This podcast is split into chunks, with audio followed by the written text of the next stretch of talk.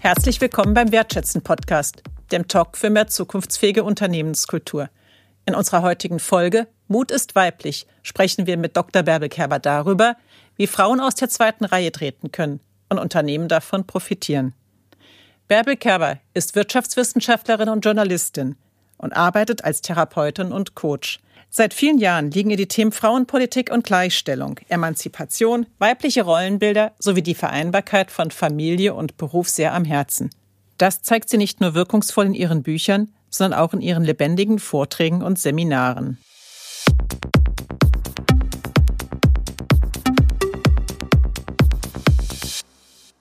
Hallo liebe Bärbel, schön, dass du da bist. Hallo Bärbel, schön dich zu sehen. Hallo ihr beiden. In der Vorbereitung der Sendung haben wir dich gebeten, dass du uns einen kurzen Gedanken mitbringst, der dir zu dem Thema wichtig ist. Ja, was mir total wichtig ist, dass gerade jetzt in der Corona-Krise, da ist es wichtiger denn je, Frauen zu mehr Sichtbarkeit zu verhelfen. Viele Leute sagen ja gerade jetzt in der Corona-Krise haben wir wirklich andere Probleme. Äh, wir haben wirtschaftliche Probleme, es wird eng, äh, da können wir uns nicht auch noch um Frauenförderung kümmern. Aber jetzt ist es deswegen so wichtig, genau darauf auch zu fokussieren und das nicht aus dem Blick zu verlieren, weil es gibt eine ganz große Gefahr der Retraditionalisierung. Das sehen wir gerade ständig und viele, äh, gerade Frauen, berichten darüber. Es ist so, wie wir das eigentlich schon von früher kennen und heute noch viel mehr wie unterm Brennglas. Die Männer, die erklären die Welt und die Frauen, die bleiben zu Hause im Homeoffice und kümmern sich nur nebenher noch um Kinder und Haushalt. Das heißt, im Grunde fehlt immer noch ein gesellschaftlicher Konsens, dass Frauenförderung notwendig und richtig und wichtig ist. Und das eben auch das gerade im Sinne der Unternehmen ist. Mhm. Und Bärbel, du sagst eben gerade auch, äh, die Retraditionalisierung durch die Corona-Krise äh, findet statt. Ähm, bedeutet das aber nicht auch, dass wir Frauen da eventuell uns auch wieder in diese zweite Reihe eher zurückziehen? Das habe ich mich nämlich gefragt, ne, genau bei dieser Berichterstattung und bei diesen Studien, die veröffentlicht worden sind. Äh, und dass insofern auch die Quote, ja, auch die Frauen sozusagen unterstützt äh, auch von, sozusagen von außen kommt und sagt, ähm, ihr, ja, wir unterstützen euch von daher halt dann, dass ihr mehr äh, sichtbar werdet in Führungspositionen, als eben auch die Unternehmen dadurch dann natürlich auch ähm, wirtschaftlicher arbeiten können im Idealfall.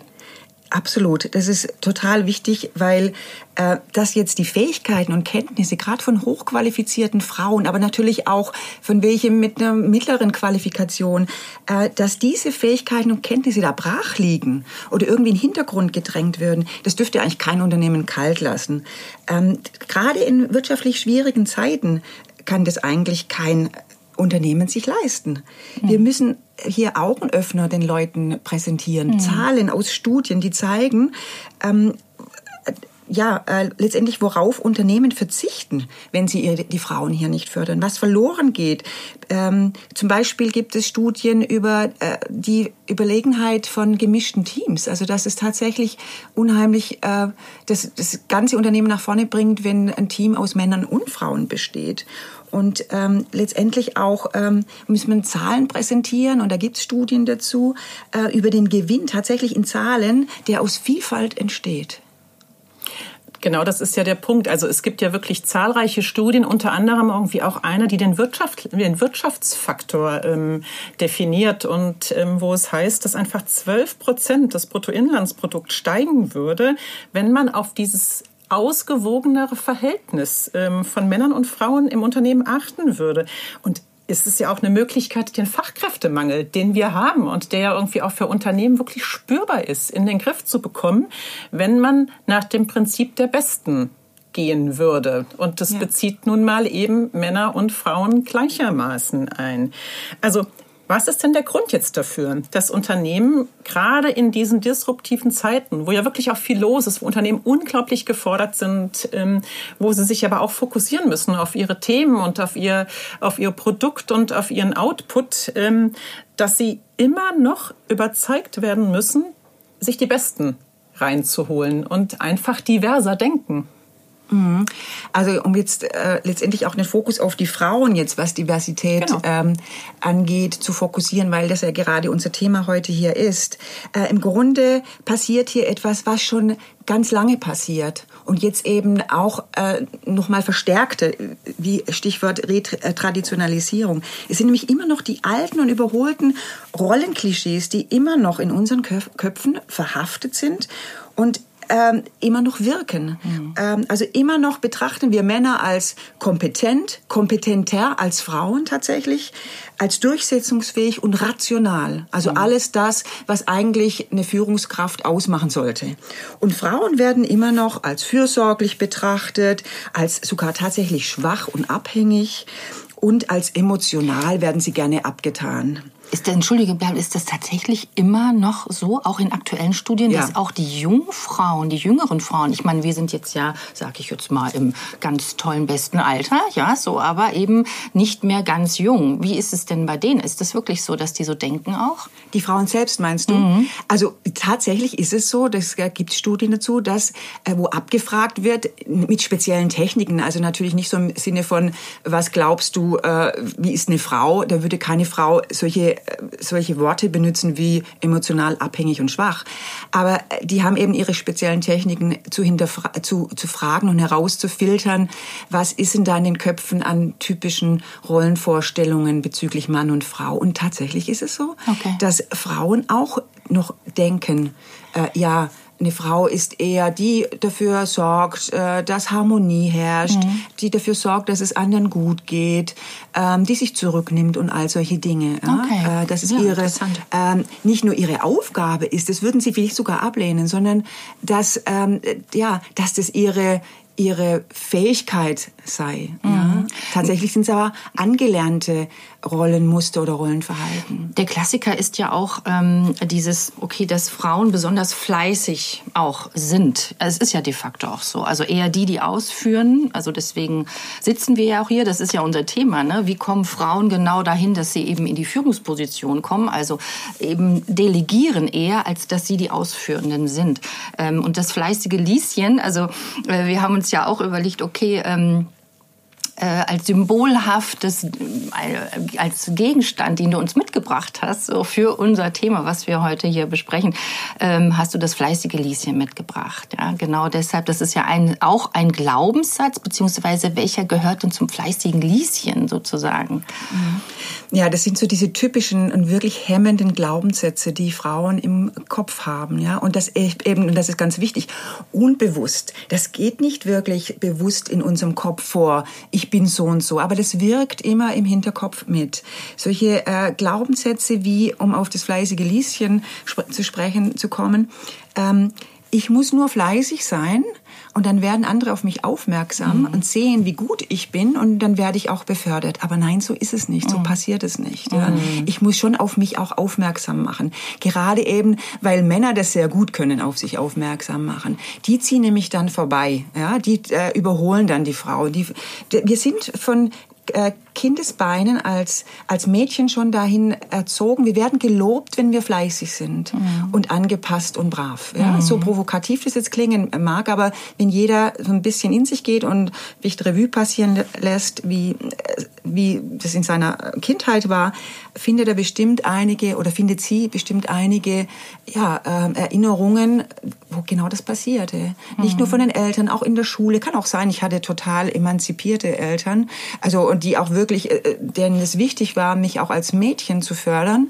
aber trotzdem auch die ähm, sind nicht frei davon, äh, von diesen gesellschaftlichen Rollenbildern mhm. äh, und geben das oft eben unbewusst so latent mit. Mhm. Aber zu den Glaubenssätzen, da gibt's ja noch eine ganze Menge, das, äh, die wirklich uns Frauen hemmen. Ein anderer äh, Glaubenssatz ist eben, das hatte ich ja vorhin schon ähm, angesprochen ist dieses, ich darf mich nicht hervortun. Ja? Ich sollte möglichst in der zweiten Reihe bleiben, weil ähm, nur dann geht es den anderen gut. Ja? Dann fühlen die anderen sich gut, wenn ich mich nicht vordränge. Ja? Mhm. Äh, dann sind wir alle gleich. Dieses Gleichmachen vor Harmonie sorgen, das ist uns auch so beigebracht worden. Ja? Äh, das gibt so diese typischen äh, Situationen auf dem Spielplatz. Ja, es gibt Streit und dann wird das Mädchen immer dazu angehalten, sich zurückzunehmen und dafür zu sorgen, dass alle wieder sich gut fühlen. Und das ist führt zu diesem Glaubenssatz: Ich darf gar nicht ins mhm. Rampenlicht treten. Und was hat es für Konsequenz für unseren Beruf, mhm. für unsere Karriere? Ich, ähm, wenn ich das so verinnerlicht habe, dann tue ich mich auch nicht hervor, weil ich mich schlecht dabei fühle. Mhm. Und das behindert natürlich mein Vorankommen. Ähm, ein anderer Glaubenssatz ist auch, ähm, ich darf gar nicht bestimmt oder bestimmend auftreten als Frau, weil ich dann sofort als unsympathisch, unweiblich wirke. Das ist nichts, was man mit einer Frau verbindet, so sehr bestimmend und durchsetzungsfähig, ja, oder mhm. durch seine eigenen Interessen durchsetzend aufzutreten. Und äh, ich habe einfach Angst als Frau und auch das oft unbewusst latent, wenn ich das tue, dann lehnen mich die anderen ab. Und es ist uns Frauen enorm wichtig, dass wir gemocht werden.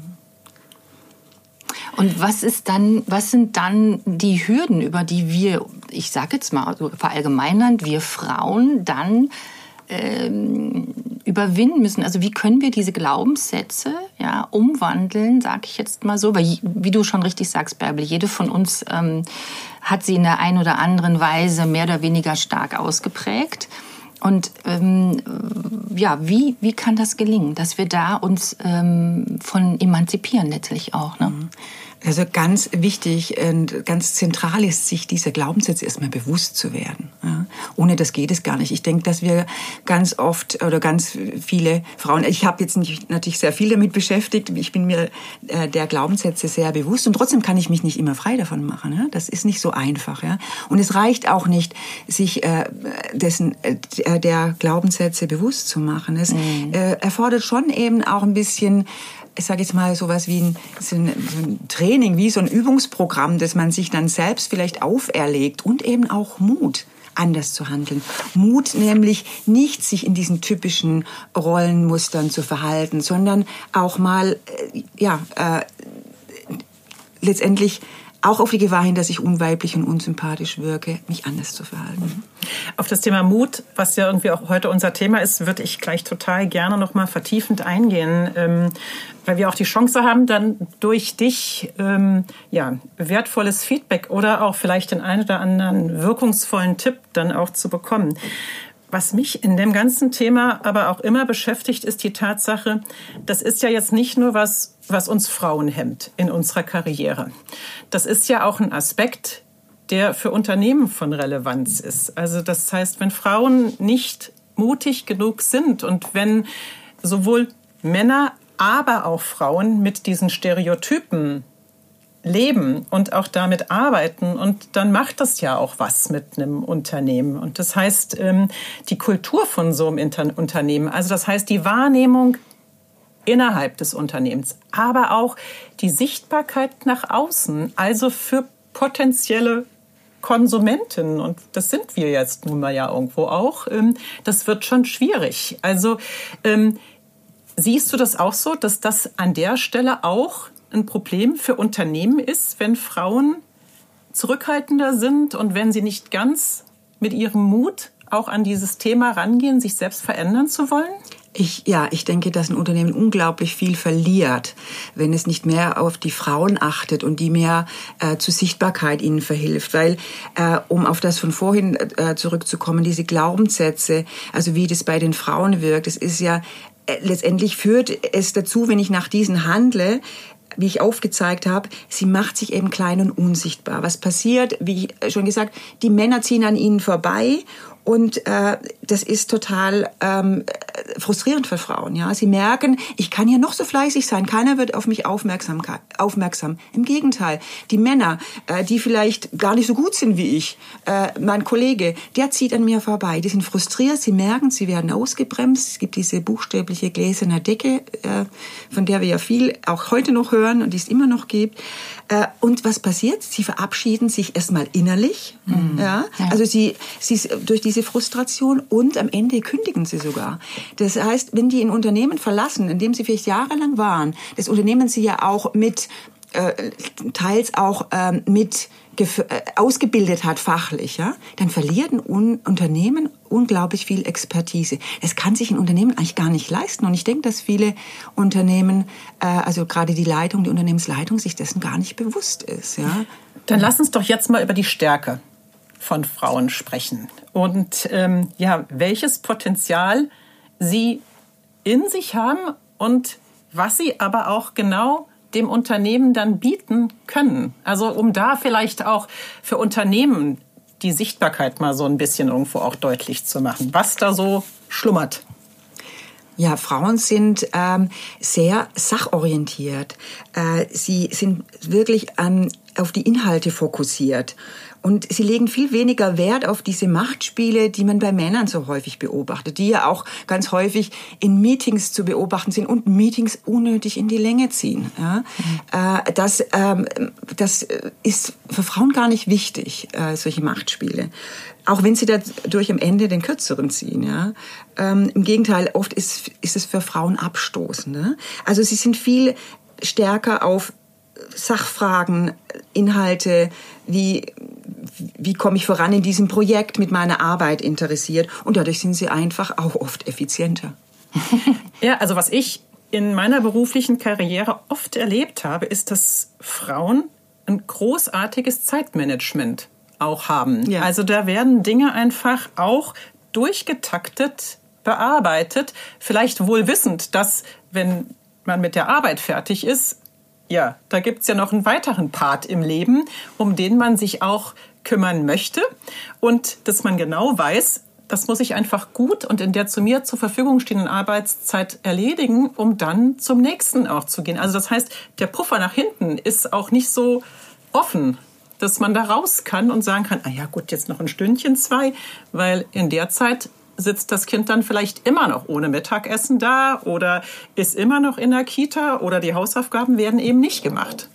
Definitiv, also das sprichst du was Wichtiges an. Das ist natürlich auch durch diese traditionelle Rollenverteilung, die tatsächlich immer noch ganz häufig anzutreffen sind, auch wenn es äh, ist, auch wenn es natürlich mittlerweile äh, mehr Paare als früher gibt, in denen es eine gute Aufteilung gibt, was Kinderbetreuung, Erziehung und Haushalt angeht. Aber überwiegend ist es immer noch zu beobachten beobachten. Und diese, die Tatsache, dass den Frauen immer noch mehr, äh, mehr Aufgaben im Haushalt und in der Kindererziehung ähm, ja letztendlich zugewiesen werden. Ähm, das, das führt dazu, dass sie natürlich viel fokussierter sein muss bei der Arbeit auf ihren Inhalt, weil sie muss auf die Uhr schauen und, und weiß genau, ich muss mein Kind um 16 Uhr oder so von der Kita abholen.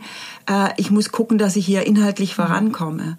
Aber das ist natürlich auch sehr zweischneidig. Ja? Also ich möchte das jetzt gar nicht so nach dem Motto loben. Ja? Also, ähm, also anders gesagt, das jetzt zu loben, äh, dass die Frau hier fokussierter ist, weil zu Hause, Haushalt und Kinder warten, ist natürlich nicht das, was wir hier wollen.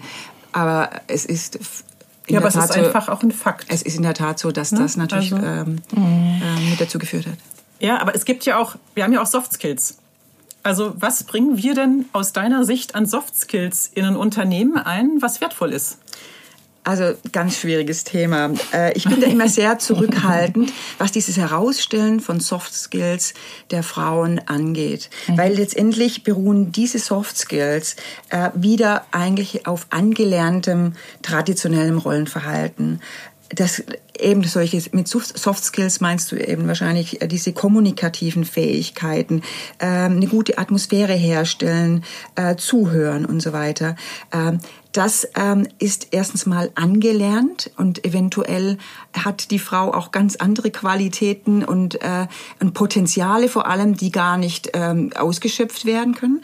Und das andere ist, durch, wenn wir diese Soft Skills von Frauen so sehr betonen, passiert Folgendes. Es wird ihnen automatisch diese weichen Ressorts wie Personalwesen und Marketing zugewiesen, also mhm. gerade wo kommunikative Fähigkeiten gefragt sind. Mhm. Und das sind aber in der Regel die viel unbedeutenden bedeutenden äh, Ressorts. Da werden nicht die großen Entscheidungen eines Unternehmens getroffen. Natürlich sind die auch wichtig, keine Frage, aber die viel machtvolleren Positionen werden wieder von den Männern besetzt. Und dann sind wir wieder ja bei dem Problem, ähm, ja, wo sind die Frauen in den Top-Positionen, ja, in den Entscheiderpositionen? Genau, und da kommen wir zu dem Punkt. Genau, wo sind denn die Frauen, ja, wo mhm. wir sagen, okay, die es anders machen oder die auch Positionen besetzen, genau die du gerade beschrieben hast, eben nicht, sondern diesen Finanzvorstand oder äh, auch in einem Unternehmen, was äh, Technik, Bosch, Siemens äh, und so weiter, also mehr mit diesen Themen auch zu tun hat mm, und dort also führende Positionen innehaben. Welche Frauen ja, wie wichtig, erstmal, welche sind es? Welche ne, fallen dir da auch ein? Und, ähm, und wie können da auch Frauen zu Vorbildern werden? Ganz wichtig ist natürlich, dass Frauen, die in solchen Positionen sind und das, dass die sich ihre Vorbildfunktion für andere Frauen unglaublich äh, bewusst sind, ja, dass ihnen das klar ist. Ich habe eine Vorbildfunktion, weil nur wenn ich als Frau andere Frauen in solchen äh, gehobenen Positionen, in Entscheider- und Machtpositionen sehe, nur dann wird das für mich auch zu einer Möglichkeit.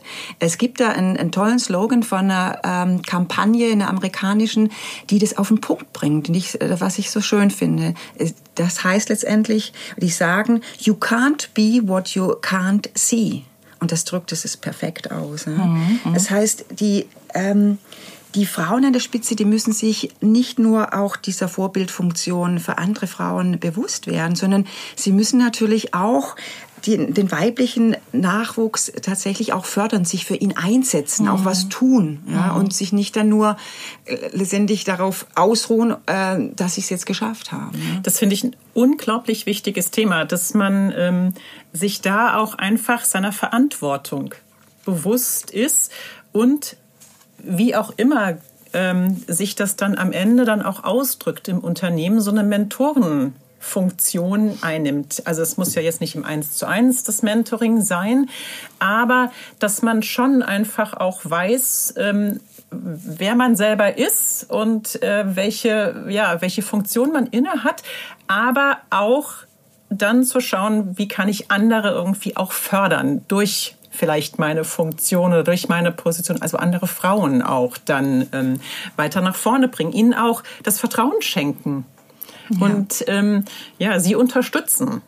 Also ich ähm, denke da jetzt auch gerade ganz konkret an eine ähm, befreundete Kollegin, die also im Vorstand sitzt einer eben IT-Firma, ähm, die zum Beispiel in Teilzeit ja, führt, also Vorständin ist mit einer Kollegin zusammen, die also schon vorher zusammen eine Leitungsposition im Unternehmen hatten, Bereichsleiterin waren und die dann sozusagen äh, dann zur Aufsichtsrätin äh, beziehungsweise Vorständin, Entschuldigung, ähm, befördert wurden. Ja, so. Und die hat genau das gesagt, dass ähm, dass Frauen, und sie sagt, das ist einfach so, ähm, Männer fördern Männer. Das ist, sie sagt, das, das ist keine Wertung oder irgendwie ein Vorwurf, sondern es ist eine Tatsache. Und deswegen sieht sie das auch für sich als Aufgabe, Frauen zu fördern, junge Frauen zu fördern und zu, oder oder nicht nur junge, natürlich generell Frauen. Ja, genau. Ja. Also das würde das eben noch mal ähm, oder noch mal ergänzen. Das fiel mir dazu ein. Und ich würde jetzt, weil in der Vorbereitung eben jetzt hier unseres Gesprächs haben wir uns ja so viel mit Mut, also ähm, auseinandergesetzt oder beschäftigt und ähm, da kamen wir auch noch mal was ist es denn nun eigentlich ja reden wir eigentlich über dasselbe wenn wir von Mut sprechen ne? so und ähm, da auch für dich was ist für dich Mut und auch wann warst du in deinem Leben auch Berufsleben besonders mutig hm. also Mut ist für mich äh, zuallererst mal äh, Unsicherheit ertragen oder zulassen und raus aus der Komfortzone gehen, sich raustrauen. Das hat natürlich viel mit Kontrolle abgeben zu tun. Ja? Wir haben immer gerne alles unter Kontrolle, äh, planen deswegen auch so viel in die Zukunft. Ähm, aber Mut geht nicht ohne diesen Aspekt äh, auf Kontrolle auch verzichten können. Mhm.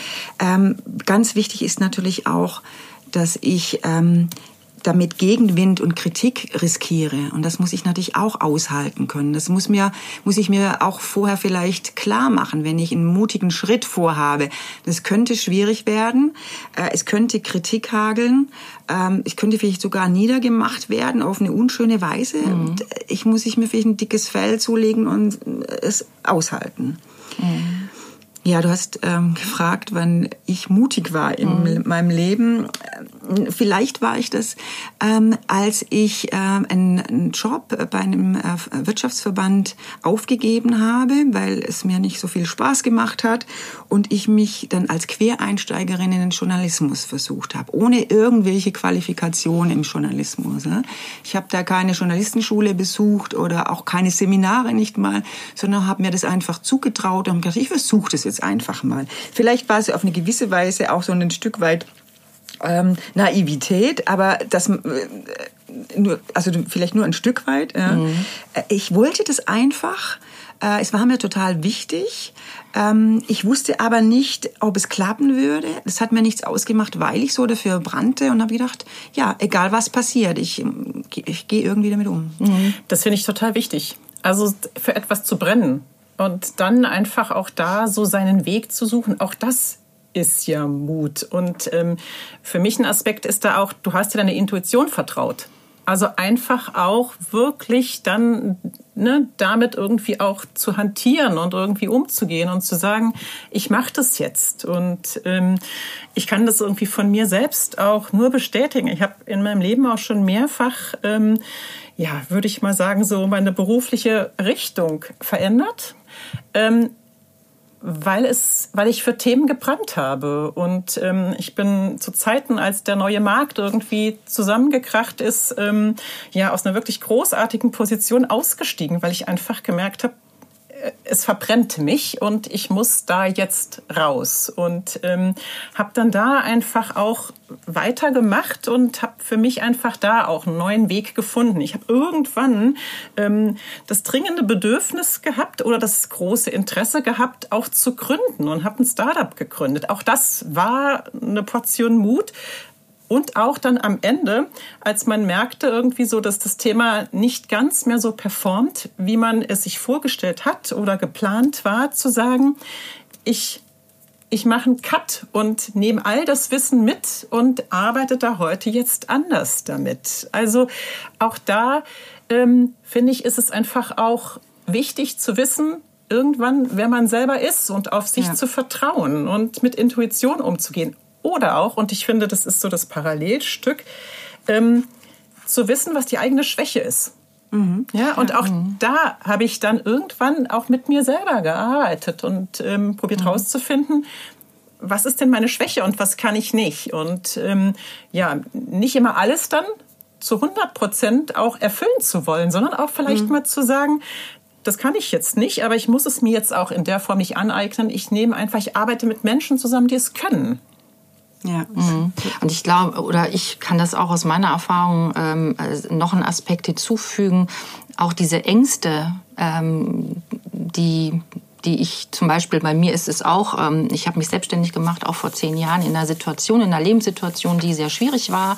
Ähm, ich war eben alleinlebend mit meinem kleinen Sohn ähm, und war in meinem festangestellten äh, PR-Managerin-Job nicht glücklich und ich wusste, ich, ich ähm, will das nicht mehr machen.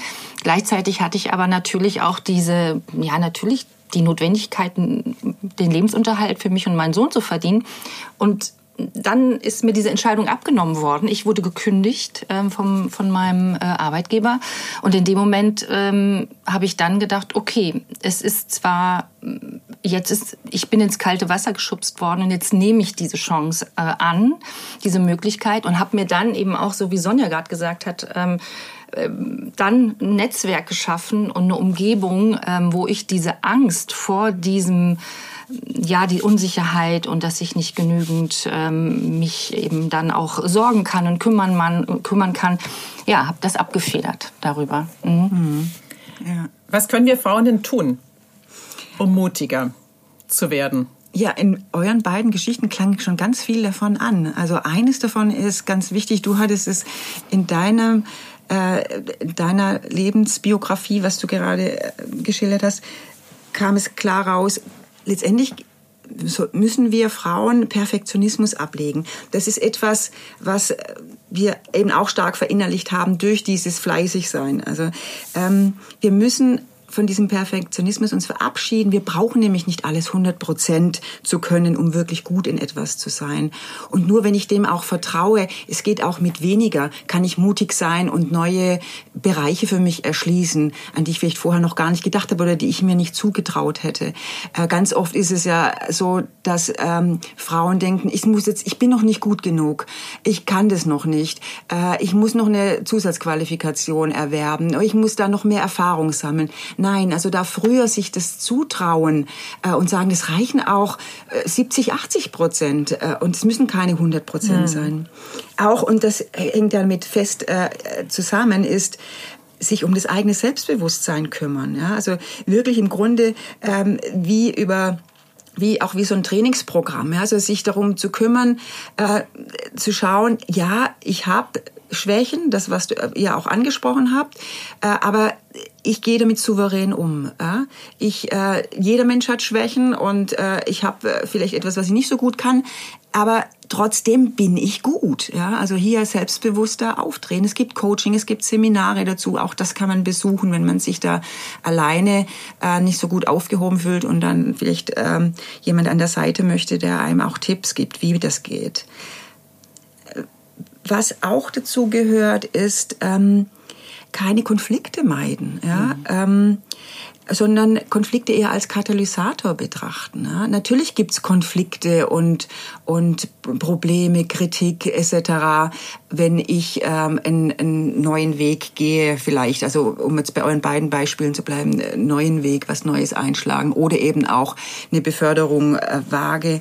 Ähm, aber auch Konflikte in Meetings, in Situationen mit Kollegen, ja, da nicht zurückstecken, sondern äh, tatsächlich auch zum eigenen Standpunkt stehen, auch wenn er abweicht von dem der anderen. Ja.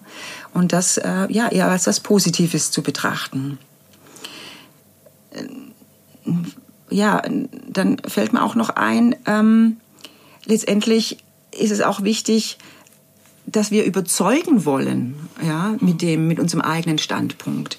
Und nicht, dass es nicht darum geht, gemocht zu werden, ja. Das ist nicht unser Ziel, ja. Ähm, natürlich will jeder Mensch gemocht werden, aber das werden wir nie hinbekommen, dass wir von allen gemocht werden. Und ich denke, das ist so ein bisschen so ein Irrglaube, dem wir oft ähm, unterliegen. Ne? Und was können oder sollten deiner Ansicht nach Unternehmen tun, um ja, das Potenzial von Frauen zu fördern und auch ähm, ja, zu unterstützen, dass sie mutiger werden?